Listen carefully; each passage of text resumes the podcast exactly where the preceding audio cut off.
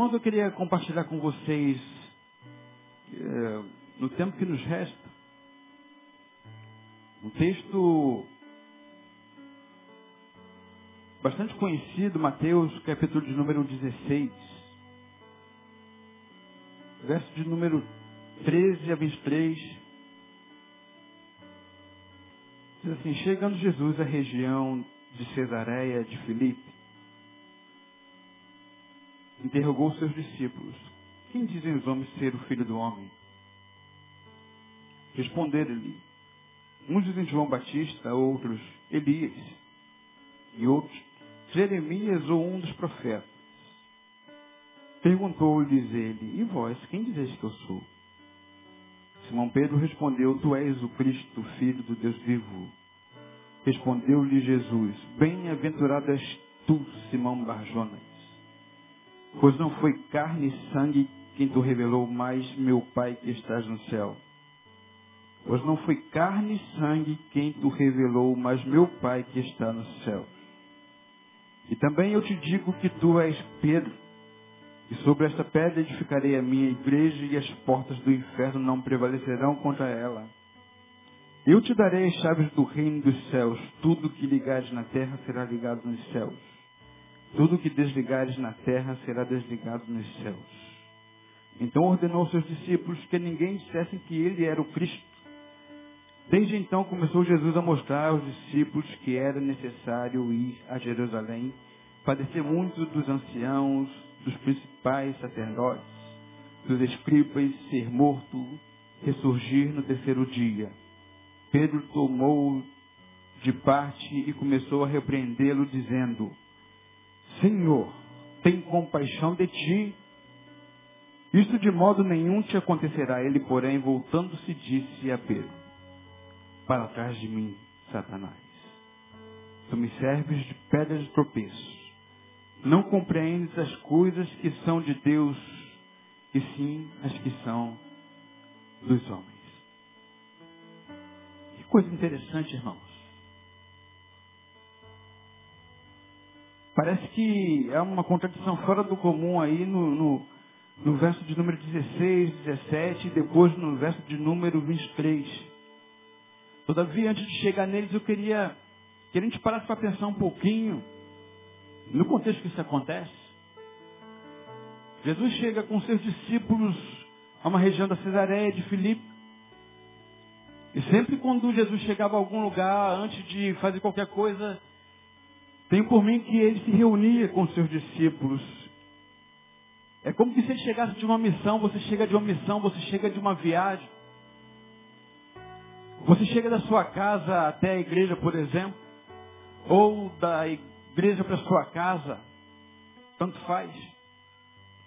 Você chegando, vindo da, da sua casa para a igreja, você se encontra com o seu, se encontra com um monte de gente, a gente fala com todo mundo. A gente bate papo com todo mundo, pelo menos alô, bom dia, paz Senhor, irmão. Geralmente a gente cumprimenta o nosso irmão e a gente passa por ele. Se eu não tenho intimidade com o Kleber, eu, eu só falo com ele porque eu sou irmão em Cristo dele nesse lugar e eu continuo. E aí eu tenho uma intimidade com o Isaías, eu vou até o Isaías e paro e bato papo com ele, converso com ele, desenrolo com ele. Eu coloco as fofocas em dia com ele. Isso é muito natural para qualquer grupo. Isso me faz lembrar exatamente o que fala em Salmo 139. No verso de número 2, quando Davi está falando acerca da grandeza de Deus, da onipotência de Deus, da onipresença de Deus, e Davi vai descrevendo muitos estágios da nossa vida ali. Salmos 139 é um salmo do qual eu particularmente gosto muito. Porque ele fala de estágios da vida, ele fala do início da vida, ele fala do caminhar da vida, ele fala da, das dificuldades da vida e ele fala da presença de Deus. Certa feita, eu ouvi um sermão do Caio Fábio pregado em, em Salmos 139, quando ele fala das quatro vidas. Não vou falar sobre elas aqui. Mas as quatro vidas que Paulo, que, que Caio Fábio prega, ele fala acerca de, de contextos que a gente se revela. Caio Fábio fala acerca daquilo que nós somos quando estamos na multidão. Nessa grande multidão nós só falamos o trivial, só nós mostramos aquilo que, que queremos. Vocês só conhecem aquilo que parece que eu sou. Você só vê aquilo que eu demonstro, aquilo que eu falo, e só falo aquilo que eu entendo ser pertinente para que vocês ouçam. É o que ele chama de vida pública. Ele vai falando também da vida privada, onde é aquela vida que nós é, estamos com pessoas que a gente tem mais é, intimidade, pessoas que a gente conhece mais, a gente tem mais é, afinidade, pessoas com as quais muitas delas fazem parte do nosso caminho, do nosso caminhar, e a gente senta com elas, a gente debate com elas, a gente fala um pouquinho da nossa vida, a gente fala um pouquinho das nossas dores, um pouquinho das nossas tristezas, um pouquinho das nossas lágrimas, um pouquinho daquilo que a gente conquista na vida. E ele fala também é, que esse é o segundo estágio e ele fala do terceiro estágio, que é o estágio onde a gente se encontra muito mais na nossa casa. Um estágio onde não mais aqueles amigos fortuitos, não mais aqueles amigos é, esporádicos estão na nossa vida compartilhando conosco, mas os amigos mais próximos, mais íntimos, aqueles que a gente chama para tomar café. Aqueles que a gente compartilha, quem sabe, muitos medos do nosso coração, quem sabe, muitos terrores do nosso coração. Quem sabe muitas é, coisas que, que nos envergonham, a gente consegue compartilhar um pouquinho mais com eles. Eles têm aqueles que fazem parte da nossa intimidade por completo, que é geralmente nossa família. Aqueles que sabem exatamente quem nós somos. Aqueles que sabem exatamente quando nós acordamos, como acordamos, se acordamos com o pé esquerdo, com o pé direito. Aqueles que sabem que aquilo que eu apresento muitas vezes aqui no palco, num palco mesmo que parece ser um show. O show vai, vai começar e a gente apresenta um, uma personagem aqui. E geralmente a personagem faz parte da nossa ação pública e social. Jesus, ele sai desse campo social, ele sai desse campo de aglomerados, de conglomerados, de multidão, e Jesus agora chega numa nova cidade, e ele saindo daquela multidão que sempre apertavam, que sempre queria alguma coisa dele, queria conquistar alguma coisa dele, queria angariar alguma coisa dele. Jesus evita nesse momento estar com uma multidão e ele se afasta um pouco com os seus mais chegados. Eu queria dizer, irmãos, que embora muitas vezes tenha prazer de estar aqui nesse lugar com todos vocês, em comunhão, na reunião, eu me sinto muito mais à vontade quando eu posso estar de verdade com aqueles a quem eu posso mostrar quem eu sou. Tenho muito mais prazer, muito mais além, às vezes, de estar numa grande multidão, estar com pequenos grupos onde eu possa ser, onde eu possa errar, onde eu possa chorar, onde eu possa ser quem eu sou de verdade. Isso é saudável demais, nós precisamos disso. Portanto, quando a gente fala é, acerca daquilo que você tem que ser, não aqui dentro, mas lá fora, é justamente você viver na essência do que você é de verdade. Quando a gente pega, por exemplo, o editorial, geralmente escrito por Isaías, ele bota lá, a verdade está lá fora. Cada um entende de, uma modo, de um modo, de uma maneira. Eu entendo que esse a verdade está lá fora é que muitas vezes aqui dentro nós conseguimos não viver a verdade. A verdade está lá fora que eu entendo, eu entendo particularmente, não sei se é isso que ele quer passar, mas é que tudo aquilo que a gente aprende aqui vai se reverberar em vida lá fora. Tem que reverberar em vida lá fora. De modo que é no meu relacionamento fora dessa reunião é que de fato eu serei eu. E é assim que Jesus estava, Jesus estava agora com 12 discípulos. Jesus saiu da multidão que sequer muitas vezes tem nome. Só o toca, só o aperta, só o, o aprisiona a fazer aquilo que eles querem que se faça. Jesus se afasta com seus amigos, com os mais próximos. Ele diz o seguinte: o que, que dizem daí? O que, que dizem por aí quem eu sou?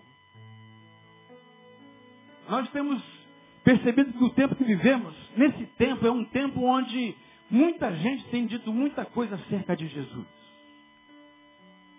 Nós temos percebido, irmãos, que nesse tempo, nas televisões, nos rádios, jornais, na mídia, aqueles que dizem falar do Evangelho, viver o Evangelho, têm falado acerca de Jesus, que Ele é sempre aquele quem dá todas as coisas. É um Evangelho que a vida é muito fácil, é um Evangelho que engana, que induz. É um é Evangelho que seduz por aquilo que se terá a partir do momento que você encarar esse Evangelho. E muitas vezes nós vamos sendo bombardeados por esse Evangelho, nós vamos sendo bombardeados por esse Jesus. E é como que se no dia, no tempo de hoje, Jesus separasse apenas alguns poucos. E sentado com esses alguns poucos, Jesus dissesse, o que dizem de mim aí fora? Ah, Jesus, o que dizem de você é que você promete muitos milagres. O que dizem de você é que você vai dar é, uma nova estrutura na empresa que está quebrada. Dizem de você que o filho vai sair das drogas. Dizem de você, Jesus, aqui é, vai ter um melhor emprego. Dizem de você que, que a gente vai andar de carro novo. Sei lá, alguma coisa nos dias de hoje, no tempo de hoje. Jesus faz a pergunta para os seus discípulos. Vocês estão caminhando por aí? Vocês estão no contexto aí fora? E o que, que estão falando acerca de mim? O que, que estão falando acerca de mim? Aí os discípulos começam, Senhor, estão falando isso, estão fazendo, falando aquilo outro, que você parece que é esse, que é aquele outro, que é aquele outro, que é aquele outro, que é aquele outro, tal, que faz isso, que acontece, tal. Aí Jesus fica como que satisfeito. Isso aí é o que dizem de mim, tudo bem, não, não me importa o que dizem de mim lá fora. Agora chegou a hora da verdade. Como se ele sentasse é, numa roda e pegasse aquela garrafa que a gente muitas vezes já, brinca, já brincou dela e vamos girar a garrafa. E vocês? Lá fora eu sei que falam de mim. E agora? Vamos aqui dentro. O nosso grupo, a nossa amizade aqui, a nossa intimidade. Roda-se a garrafa e aí para nos discípulos. E vós, quem dizeis que eu sou? Essa pergunta, irmãos, é uma pergunta que talvez muitos de nós não saibamos responder. Eu fosse fazer essa pergunta para cada um de vocês aqui agora, olhando nos olhos, dissesse quem é Jesus para você, o que você falaria? A gente vai participando dos cultos, a gente vai sendo inserido em programas e programas. E os ministérios vão fazendo mais programas. Para legar o coração da igreja, para deixar a igreja em atividade, para alcançar de alguma forma o seu ministério. A gente vai fazendo programas e a gente vai achando que esses programas vão sendo aqueles suficientes para acalentar o nosso coração. E você vem para o culto no domingo, você ouve a palavra do pastor Neil teu pastor, pastor dessa igreja, meu pastor. E você vai para casa e fica jubiloso, na, na, à noite a mesma coisa, e quarta-feira a mesma coisa. A pergunta é o que isso tem produzido na sua vida? O que, que isso tem trazido acerca de conhecimento de Jesus para você? Estar aqui no dia de hoje, por exemplo, o que está produzindo no seu coração? Será que você tem aprendido a caminhar com as próprias pernas ou você precisa sempre, para ter acesso à palavra de Deus, alguém que fale para você da palavra de Deus? Para você? Quem é Jesus para você? Portanto, queridos, com toda certeza posso dizer para vocês que muito da sua vida vai depender muito dessa resposta. Porque muitas vezes, para você Jesus é só alguém que é um provedor de bênção. Quem sabe é aquele que vai tirar a, a tua frustração amanhã. A tua dor de cotovelo, Jesus vai curar. Quem sabe você tentou em vários lugares, em várias oportunidades, em, em outros caminhos e não conseguiu. Jesus é a última esperança, é a última oportunidade que você tem. Se Jesus perguntasse para você, quem vós dizeis que eu sou, o que você faria? O que você diria, queridos? Será que você tem uma resposta pronta para dizer? Será que o tempo que você tem nessa caminhada cristã é suficiente? Ou foi suficiente para você chegar a uma conclusão de quem é Jesus? De modo que a tua resposta determinará o que você faz aqui. A tua resposta determinará o que você e como você vai caminhar na sua vida. E a tua resposta acerca dessa pergunta, que não é uma pergunta só para os discípulos, mas que se estende a você nesta noite, é que você começasse a refletir acerca dela, porque quem sabe talvez em algum tempo na sua vida, muito breve, alguém vai perguntar para você quem é Jesus. No tempo muito breve, no tempo muito próximo, queridos, nós vamos ter que definir quem é Jesus para nós. De modo que eu acredito que um tempo que chegará, que não haverá mais a oportunidade de estarmos aqui reunidos nesse tempo, nesse corpo, nessa comunidade. E aí prevalecerá aquilo que diz o salmista na palavra de Deus, escondi a tua palavra no meu coração para não pecar contra ti. Será que nós temos alimento suficiente no nosso coração para vivermos sem ter que depender de alguém pregando domingo a domingo, quarta-feira? Ou será que você continua como um menino que não sabe caminhar com as próprias pernas? Precisa de alimento, leitinho, porque sólido não pode comer. A proposta para nós nessa noite, queridos, em nome de Jesus, é que a gente começasse a refletir acerca de nós mesmos. Porque nós sabemos avaliar todo mundo, nós sabemos olhar todo mundo, nós sabemos é, analisar todo mundo. Nós sabemos entender todo mundo, o problema de todo mundo, mas e o nosso problema? E as nossas necessidades? E as nossas dúvidas? Será que Jesus tem sanado as suas dúvidas ou você espera chegar no domingo para que as suas dúvidas sejam sanadas? Quem é Jesus para você?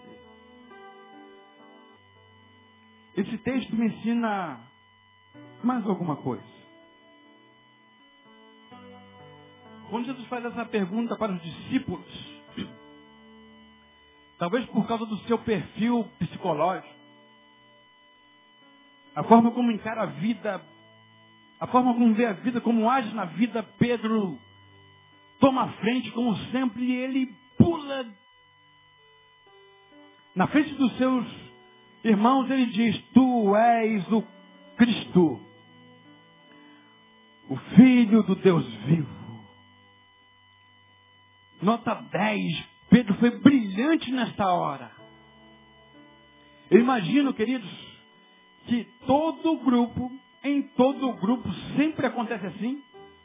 Jesus ensina nesse momento aqui, e Pedro não percebeu. Jesus diz, bem-aventurado és tu, Simão Barjonas, pois não foi carne e sangue quem tu revelou, mas meu Pai que está nos céus. Jesus está falando o seguinte, Pedro, tu fostes bem-aventurado pelo que tu falastes, mas essa revelação não veio de si mesmo. Jesus está ensinando para Pedro e ele não conseguiu perceber que o momento de brilhantismo é para ser vivido com consciência e inteligência, com sabedoria. Você imagina, queridos, num grupo que você esteja inserido, e geralmente é assim que acontece, num grupo a gente sempre quer mostrar alguma coisa a mais a gente sempre quer mostrar que a gente pode, que a gente é inteligente, que a gente é sagaz, que a gente é produtivo, que a gente é safo. É ou não é que acontece dessa forma? Você imagina a cara dos discípulos assim, puxa vida, mais uma vez ele pulou na frente, caramba, ele foi eu queria, queria que eu tivesse dado essa resposta. Eu queria que eu tivesse tido essa revelação. Mas foi Pedro, caramba, e aí Pedro todo garboso, se encheu, estufou o peito, eu sou fera. Olha só, eu estou num patamar muito mais além, eu estou num patamar acima desses meus irmãos aqui.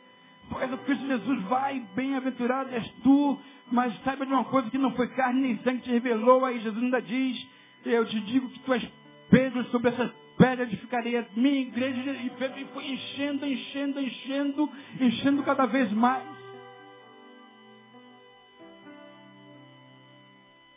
Talvez, queridos, naquele momento não foi falado de forma tão clara. Mas eu tenho certeza plena e absoluta, como qualquer grupo social, qualquer grupo onde tenha homens e mulheres reunidos, sempre haverá disputas. Mesmo que muitas vezes elas sejam veladas. Disputas essas que acontecem cotidianamente. Disputas que muitas vezes é, elas, mesmo sendo veladas, vão sendo reveladoras daquilo que de fato tem no nosso coração. É assim que acontece em qualquer grupo, na faculdade, na escola, no trabalho, na igreja, dentro da família. E sempre aquele que desponta qual é o ministério que trabalha mais. Qual é o ministério na igreja que faz mais atividades. Qual é o ministério que bomba. Ou é, qual é o grupo acadêmico dentro da faculdade ou da escola que fez o melhor trabalho. E a gente vai fazendo essas disputas veladas e a gente vai se acabando por causa delas. Quem é que prega mais? Quem é que canta mais? Na família, quem é que ganha mais? E essas disputas veladas vão acontecendo e vão é, deteriorando aquele conjunto que deveria ser uniforme. Muitas disputas que existem dentro de casa às vezes porque é, o marido fica bicudo porque a mulher conseguiu um emprego que ganha mais do que ele. E ele não consegue suportar. Um filho que consegue uma conquista passando concurso público, o outro filho não conseguiu. Problema na certa, irmão. É problema na certa. Naquele grupo também existia isso, porque é um grupo de humanos, de gente.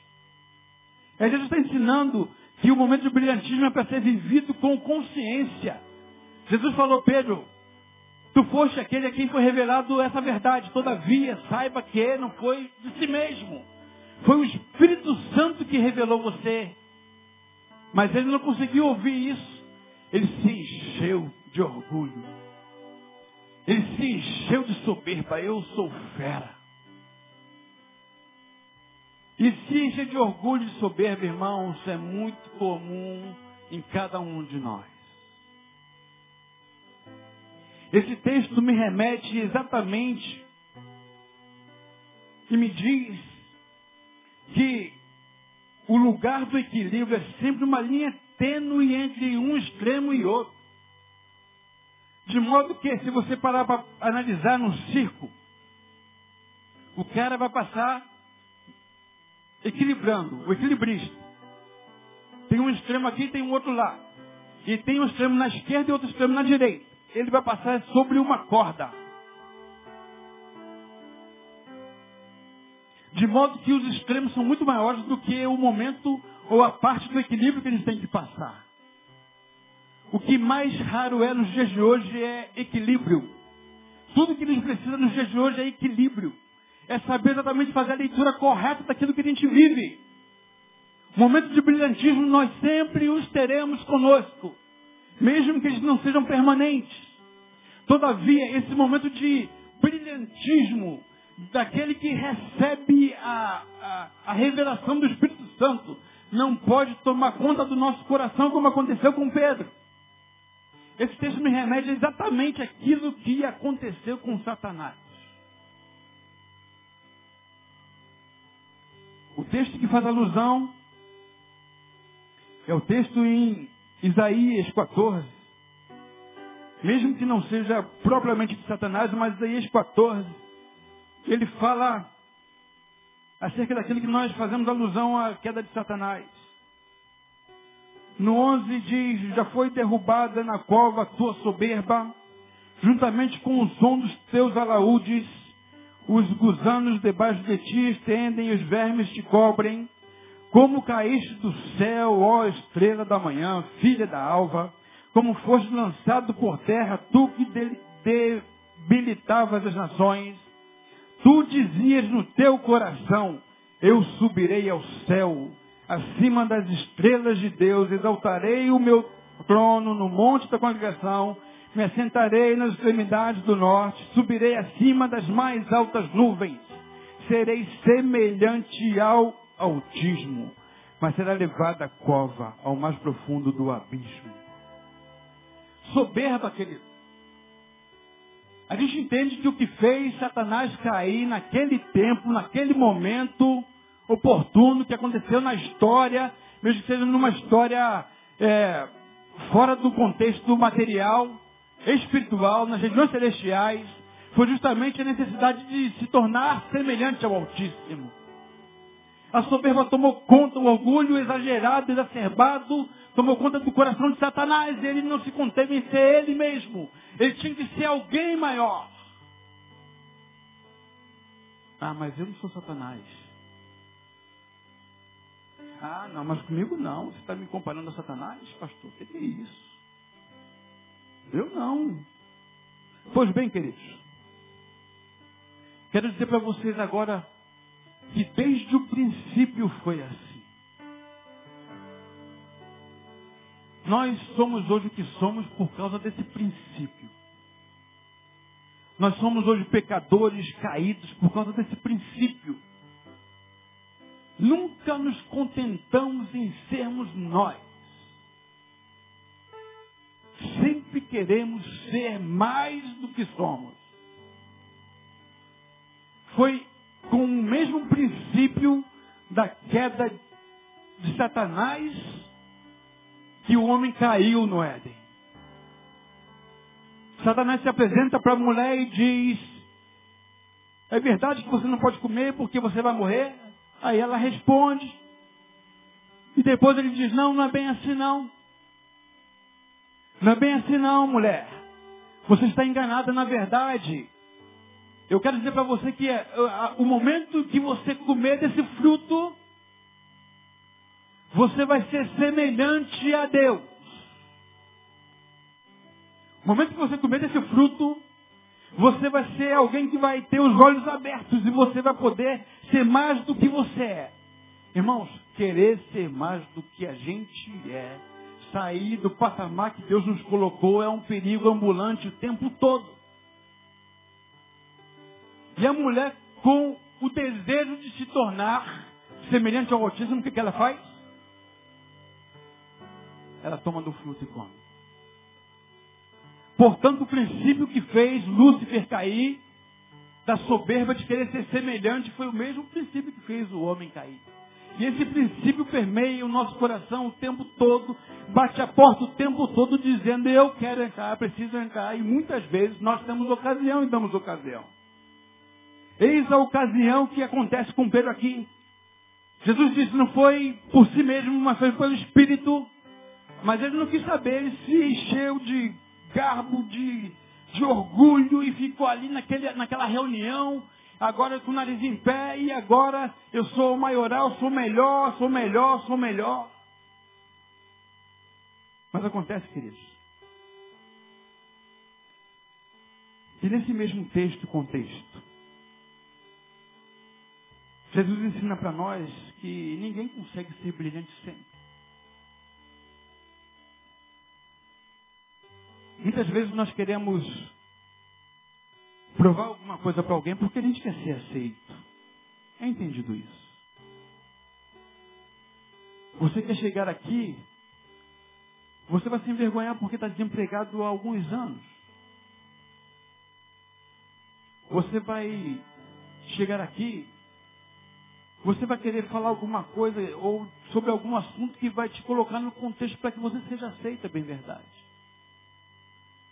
Você vai querer aqui chegar e vai entrar no contexto que você acha mais apropriado e você vai querer ser aceito naquele contexto, no seu grupo, é muito natural. Nada contra isso. Todavia, quando a gente perde o equilíbrio de sermos e descobrirmos e vivermos como nós somos, o que somos, nós desequilibramos-nos e caímos na condenação do diabo. Pedro se achava tão poderoso, se achava tão sagaz, tão fera, que ele não somente agora se conteve em dar essa declaração que Jesus era o Filho do Deus vivo, Cristo de Deus, como que quando Jesus começa e continua ensinando o que ia acontecer, que ele ia ter que ir a Jerusalém, que ele ia ter que padecer, que ele ia ter que morrer, e Pedro, não, não é possível, Senhor. Lá no versículo de número 22 a gente vê isso, 22 e 24. Pedro tomou de parte, chamou a parte, oh, calma aí, calma aí, oh, oh, Jesus, Jesus, você está equivocado no que você está falando, aí você está escandalizando os nossos irmãos ali, vem cá, vamos bater um papo aqui, vamos bater um papo, estou cheio do Espírito Santo, eu, eu tenho a revelação de Deus, vem cá bater um papo. Ô Jesus, não é bem assim não, Jesus. Pedro começou a repreender Jesus e disse, Senhor, tem compaixão de ti, isso de modo nenhum te acontecerá. No mesmo episódio que Pedro foi brilhante, no mesmo episódio que Pedro conseguiu portentosamente chegar num nível superior. No mesmo episódio que Pedro foi aquele que todo mundo queria ser. No mesmo episódio que todo mundo invejou Pedro. Que Pedro estufou o peito e todo mundo ficou invejando ele. E agora Jesus fala assim: Para trás de mim, Satanás. Tu me serves de pedra de tropeço, não compreendes as coisas que são de Deus, que sim as que são dos homens. Pedro não conseguiu compreender o que era de Deus, embora tenha sido revelado a ele as coisas de Deus. Mas ele compreendia as coisas dos homens, todavia, queridos, o que eu quero dizer para vocês nessa noite em nome de Jesus. É que tem chegado um tempo de definição.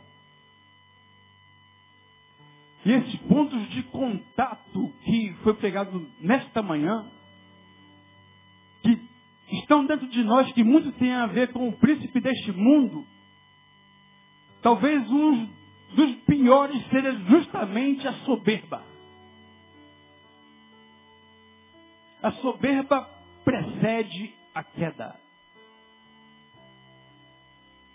Toda regra tem a exceção, mas essa não. Provérbios vai dizer que a soberba precede a queda. Quer dizer, pode ser, pode ter certeza que mais cedo ou mais tarde, se o teu coração é tomado de soberba, se você se acha melhor lá no teu emprego, você é mais capaz, você é mais competente do que o teu amigo, teu colega profissional lá, você é mais safo, você é melhor do que ele, pode ter certeza que a soberba vai tomar o teu coração. Pode ter certeza, queridos, que o teu coração vai ser tomado quando você chegar no teu ministério, chega na tua igreja e você começar a achar que tudo que você faz é melhor do que o outro. Porque você detém o poder, você detém um, um relacionamento com Deus, você ora muito mais do que o teu irmão, o teu coração vai ser tomado de soberba. Pode ter certeza, queridos, quando você começar a ir por fora, encontrar com algum irmãozinho que é de outra igreja, você dizer que você está da igreja Batista Betânia, a sua igreja é melhor, o teu coração vai ser tomado de soberba. Pode ter certeza que lá com o teu irmão em casa, onde você passa no concurso, você tem alguma coisa, você ganha melhor, você ganhou uma promoção e você começa a achar que você é melhor do que o seu irmão. Você está com a sua visão equivocada acerca de si mesmo e dele. Pode ter certeza que seu coração vai ser tomado de soberba. Pode ter certeza, querido. Quando a sua esposa estiver em casa e você se achar melhor do que ela, porque ela tem que servir você, ela casou contigo para te dar tudo, porque ela é inferior a você, ela tem que cozinhar, lavar, passar, e você tem que chegar em casa, tudo tem que estar pronto, porque você é um ser superior, pode ter certeza que o teu coração está sendo tomado por soberba. De modo que você, minha irmã, porque começou a trabalhar e agora você ganha mais do que o seu marido, você não precisa mais prestar a, a ele um respeito, você não tem que amá-lo mais como antes, porque afinal de contas, hoje você é alguém que é, individualmente, você é, é, é, é alguém que, que está independente financeiramente, você está por cima da carne seca, você está sendo tomado por soberba. E a soberba precede a queda. Paulo, Pedro, Pedro viveu isso, foi muito rápido. Foi muito rápido. Ele falou uma coisa genial, daqui a pouco ele falou uma coisa que não tinha nada a ver. Ninguém consegue ser brilhante o tempo todo. E nós temos que aprender a entender que quando nós não formos brilhantes, não podemos deixar de sermos nós mesmos. Foi necessário acontecer isso com Pedro para que ele pudesse ser posto no seu próprio lugar. Ele já estava se sentindo porque foi brilhante no momento, conselheiro de Jesus. Ele já estava se sentindo acima de Jesus e podia dar conselho a Jesus. Eu quero dizer para você em nome de Jesus. Que se você está sendo tomado de soberba, é tempo de você olhar para si mesmo e entender quem você é no coração de Deus. É o momento de você olhar como quem olha para um espelho e você começar a reconhecer onde é que você está sendo tomado de soberbo, o teu coração está sendo tomado de soberbo. A sua mente está sendo tomada de soberbo. E você acha que tudo seu é melhor, sempre melhor. Quem foi que, que disse que você foi chamado para competir com o outro, querer ser melhor do que o outro? Nem sempre quando você é mais brilhante do que o outro, em algum momento você se torna melhor do que ele. Cada um é cada um e você é chamado para se tornar melhor do que você foi aos instantes anterior. O Denilson era esse aqui. E quando ele chegar aqui, ele tem que ser melhor.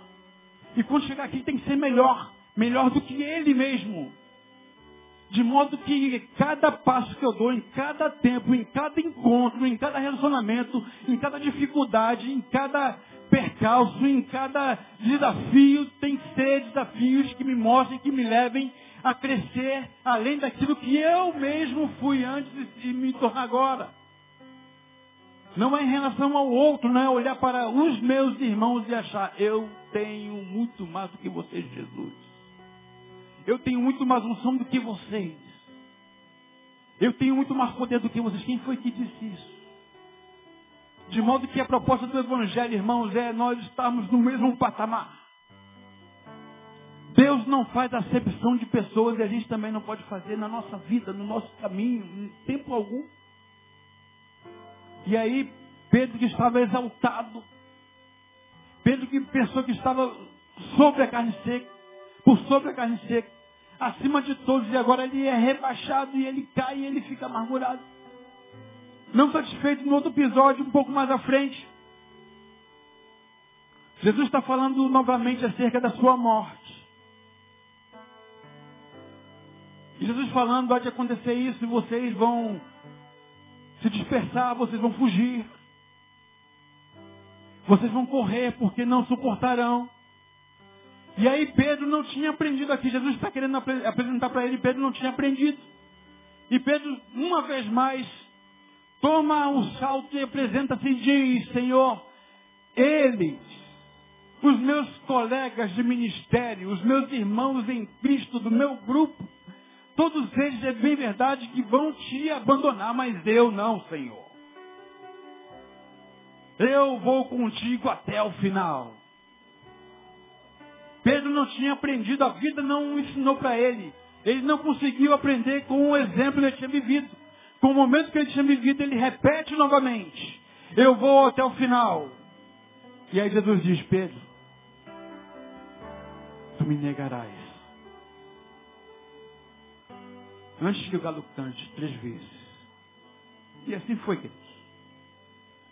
Ficou amargurado, ficou decepcionado consigo mesmo, ficou envergonhado. Vocês imaginam, imaginem, num grupo, que você fica revoltado com aquela pessoa que arrebenta sempre. O cara é fera, tira tudo, poxa, o cara tá, tá te humilhando, tá te pisando. Você imagina o que Pedro viveu no tempo da morte até a ressurreição de Jesus. Muitas vezes nós passamos assim por cima. Mas você imagina alguém que disse que ele, ele era melhor, Alguém que se colocou sempre acima, você imagina como era o relacionamento dele. Ah, bem feito. Se deu mal, cara. Você não falava que era melhor do que todo mundo? Se deu mal, tá vendo aí? A vida te mostrou, a vida dá muitas voltas, a vida é uma roda gigante, tá vendo, Pedro? Tá vendo aí? Você que foi que negou Jesus, nós fugimos, mas você negou três vezes. Deve ter sido uma tormenta a vida de Pedro. De modo que foi tão forte que ele viveu, que ele sofreu, que parece que ele abandonou o ministério que tinha sido chamado. Foi chamado para ser pescador de homem. E agora ele estava pescando peixe novamente, quando Jesus aparece. Mas nem tudo está acabado, queridos. Porque a soberba vai deteriorando nossa visão em relação a nós mesmos. É bem verdade. A soberba vai deteriorando a nossa visão em relação ao contexto que nós estamos. A soberba vai deteriorando a nossa, a nossa visão em relação ao outro. E a gente vai achando o outro se tornou objeto para nós. Peça de reposição.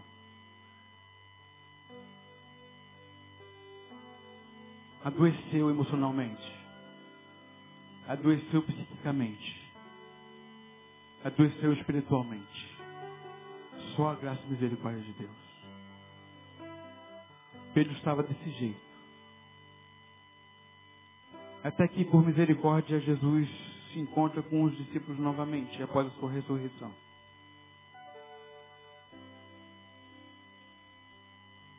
E esse encontro se dá exatamente em João 21. Jesus vai fala para eles jogarem a rede e a rede vem lotada de peixe.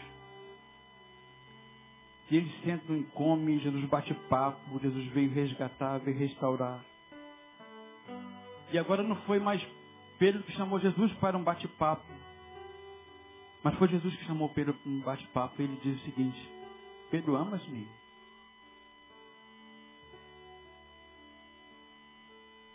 E Pedro diz: Senhor, eu te amo. E o papo vai, o papo vem. Pedro, amas-me? Pedro Senhor, eu te amo. Pela terceira vez, Jesus diz: Pedro, amas-me? Pedro se dissesse como quem olhando para o seu passado, para o momento de, de queda. E diz, Senhor, tu sabe todas as coisas. Tu sabes que eu te amo. Aí Jesus dá uma missão para ele e diz, agora você vai apacentar as minhas ovelhas porque você está aprendendo, você está no caminho. Quer dizer para você que nem sempre se viverá tempo de brilhantismo. Nem sempre todo mundo consegue ser brilhante o tempo todo. Haverão dias de frustrações, dias de queda, dias de, de, de pé esquerdo. Haverão, Pedro, dias de, de erro mesmo, e dias de equívoco, onde nada dá certo. Tudo que você propõe fazer na sua vida não dá certo. Esses dias farão parte da sua vida, fizeram ontem, farão hoje, farão amanhã. Todavia, Pedro, eu quero dizer para você que eu confio em você. Jesus restaura Pedro, mostrando quem era ele no ministério que ele tinha preparado para ele, no contexto do Evangelho, de modo que Pedro agora passa a ter não só uma visão equivocada, mas agora ele passa a ter uma visão de quem ele era verdadeiramente nesse contexto que ele está inserido. Portanto, queridos, da mesma forma como Jesus fez com Pedro, eu quero dizer para você que Ele quer fazer com você nessa noite. Ele quer restaurar a sua vida, os seus relacionamentos rompidos por causa da soberba que tomou teu coração. Ele quer que você consiga se enxergar. Jesus fala para nós, ensinando lá em João capítulo 3, que ele veio ao mundo e ele não foi recebido pelo mundo, muitos não quiseram, porque ele é a luz, e a luz quando adentra o coração, revela quem é, revela o que tem. E muitas pessoas não querem a luz de Jesus porque não querem se ver. Uma vez não se vendo, não se reprovam. Jesus quer colocar a luz no teu coração. Jesus quer que você veja você na tua essência. E uma vez se vendo na essência, com luz de Jesus, você pode uma vez Mesmo tendo obras que serão reprovadas, Jesus pode restaurar a sua obra em nome de Jesus. Em nome dele mesmo, ele pode fazer nova todas as coisas. Ele pode fazer com que você saia daqui hoje, sabendo exatamente quem é Jesus.